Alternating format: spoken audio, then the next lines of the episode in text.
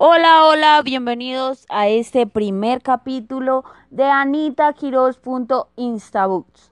Vamos a hablar de un tema motivacional muy importante. Esta vez vamos a hablar de cómo generar hábitos en 21 días, ya que es un tema que nos han preguntado constantemente. Bienvenidos.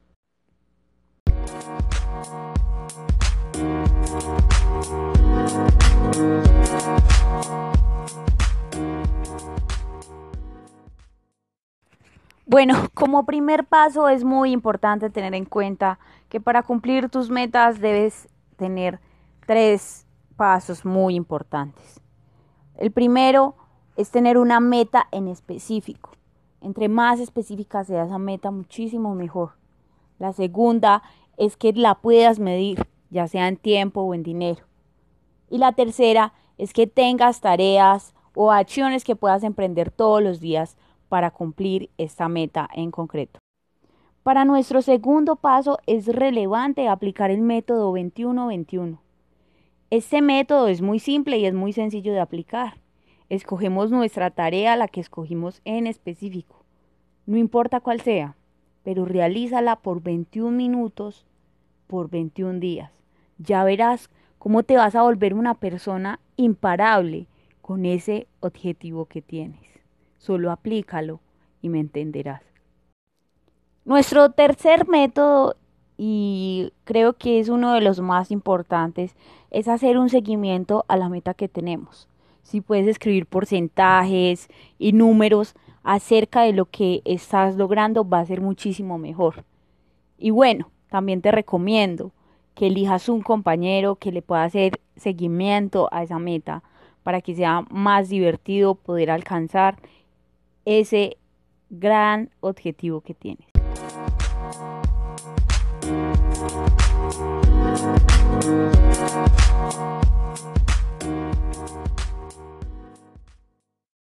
Celebra. Celebrar es una de las cosas más satisfactorias que hay. Eso para tu cerebro le va a hacer muy bien. Celebra esas pequeñas, grandes victorias tenías como meta leerte dos libros en un mes y lo hiciste, invítate a algo que te guste mucho y date ese gusto. Ya verás que tu cerebro va comprendiendo cada vez más que van a haber recompensas si logras eso, esas metas o esos objetivos que tienes. Ya deja de procrastinar. Procrastinar es, en pocas palabras, dejar todo para mañana. Deja de hacerlo. Eso le hace mucho mal a tu cerebro, ya que eh, nunca vas a hacer las cosas a tiempo, se te van a retrasar muchísimo. Entonces deja de hacer eso. Cuando tengas una meta, haz una cuenta regresiva de 5 hacia abajo para que comiences a hacer rápidamente esa tarea que tienes. Inténtalo. Y por último, no te rindas. La fuerza de voluntad es la que más debes cultivar. Recuerda que no hay nada que pase en la vida si no hay sacrificio.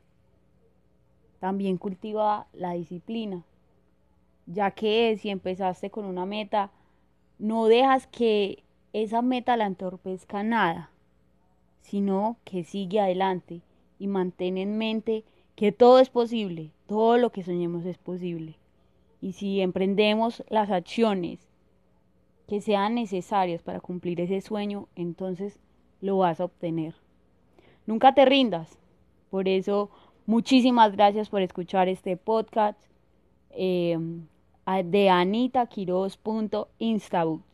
Nos vemos en la próxima. Muchas gracias.